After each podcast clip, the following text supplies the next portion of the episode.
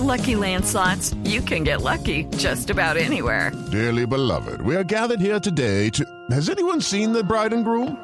Sorry, sorry, we're here. We were getting lucky in the limo and we lost track of time.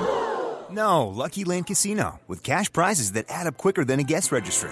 In that case, I pronounce you lucky. Play for free at LuckyLandSlots.com. Daily bonuses are waiting. No purchase necessary. Void were prohibited by law. 18 plus. Terms and conditions apply. See website for details. El CINEP reveló que en el último año se presentaron 12 casos de falsos positivos en Colombia. Natalia Gardiazabal.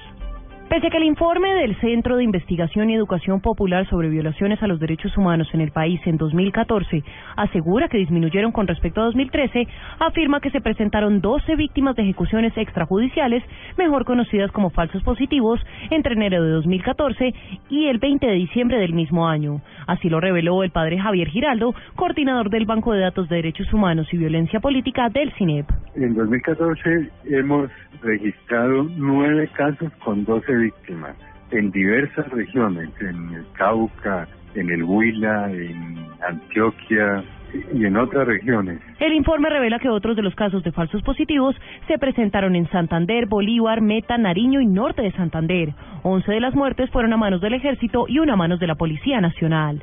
Natalia Gardea, Sao al Blue Radio.